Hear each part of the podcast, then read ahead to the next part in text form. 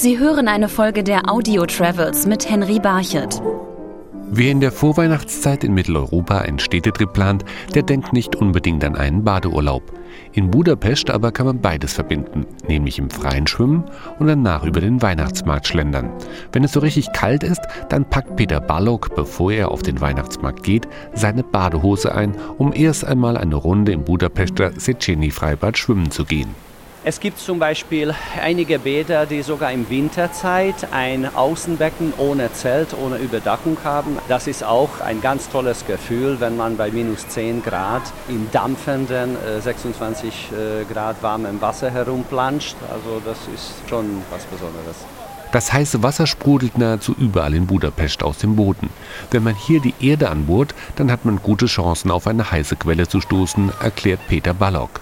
Es ist eine geologische Gegebenheit hier in Budapest. Es gibt über 120 natürliche Thermalquellen und gebohrte Thermalbrunnen in Budapest. Also daher in jedem zweiten Bad hat man nicht unbedingt Heilwasser, aber schon Thermalwasser. Und das haben schon die Türken erkannt, als sie in Budapest herrschten. Sultan Mustafa ließ 1574 ein türkisches Bad bauen, das auch heutzutage noch existiert. Gepflegt wird es von Esther Palotasch. In der türkischen Badekultur ist vor allem das trockene Bad, das Hammam, bekannt. Hier in Budapest ist aber wegen des Thermalwassers eher das nasse Bad verbreitet. Deshalb gibt es im zentralen Raum ein achteckiges Becken, das mit Wasser gefüllt ist.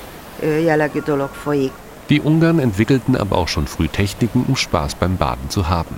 Bereits 1927 gab es im berühmten Gellertbad eines der ersten Wellenbäder Europas. Und das funktioniert auch heute noch mit der gleichen Technik, so der stellvertretende Direktor des Bades, Ivan Lorenzi.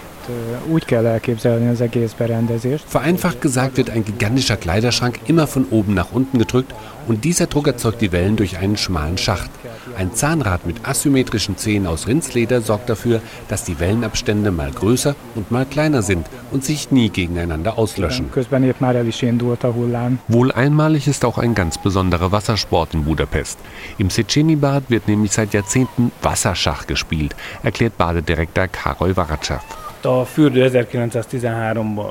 Das Bade öffnete 1913 und schon gleich bei der Eröffnung entstand diese Tradition vor allem bei älteren Herrschaften, dass sie im Wasser Schach spielen und die anderen drumherum, die schauen zu. Und das ist bis heute so. Wasserschach, Wellenbad oder Baden in einer heißen Quelle. Bikini und Badehose gehören auf jeden Fall zur Winterausstattung für einen Budapest-Besuch in der Vorweihnachtszeit. Zum Pflichtprogramm gehört aber auch der Besuch in einem der berühmten Kaffeehäuser. Nach dem heißen Bad steigt man sich hier mit dem typischen Weihnachtskuchen der Ungarn, dem Begli, so Konditor Attila Szentesi. Der Begli ist ein aufgerollter Kuchen, der entweder mit Mohn oder Walnüssen gefüllt ist. Inzwischen gibt es auch Variationen mit Schokolade und Maronenpüree. Man bekommt ihn in den Konditoreien und Kaffeehäusern, aber er wird natürlich auch zu Hause gebacken. Und überhaupt werden die Backöfen in der Vorweihnachtszeit in Ungarn nicht kalt.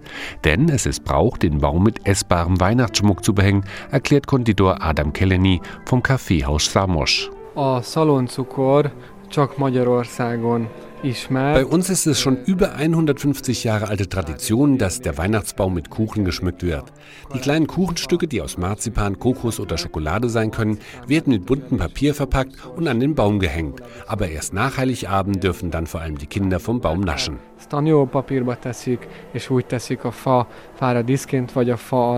Es gibt aber auch das ganze Jahr über in den Kaffeehäusern leckere Backwaren. Wenn man die Namen Esterhazy-Torte, Dobos-Torte oder Gerbeau-Schnitte hört, dann läuft einem das Wasser im Mund zusammen.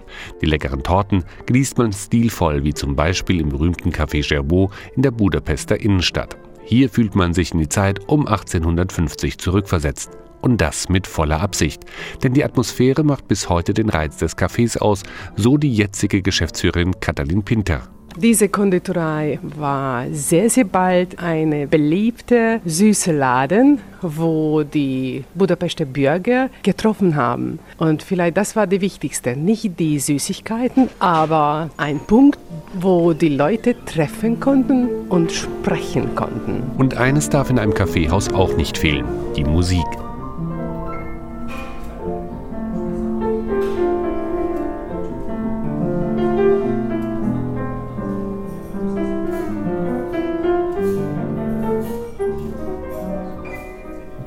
Die Budapester legen Wert auf Klaviermusik zu Kaffee und Torte. Und sie muss live gespielt werden, erklärt Adam Keleny vom Kaffeehaus Samos.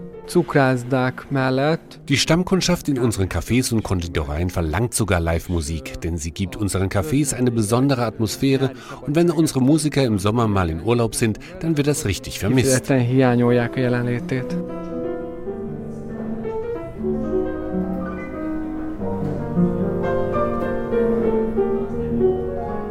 Kuchen, Musik, Klatsch und Tratsch.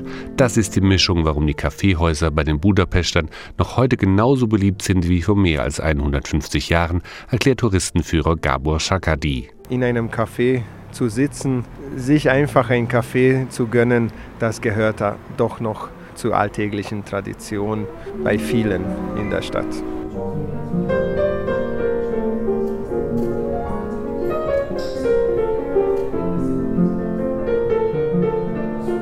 Sie hörten eine Folge der Audio Travels mit Henry Barchet.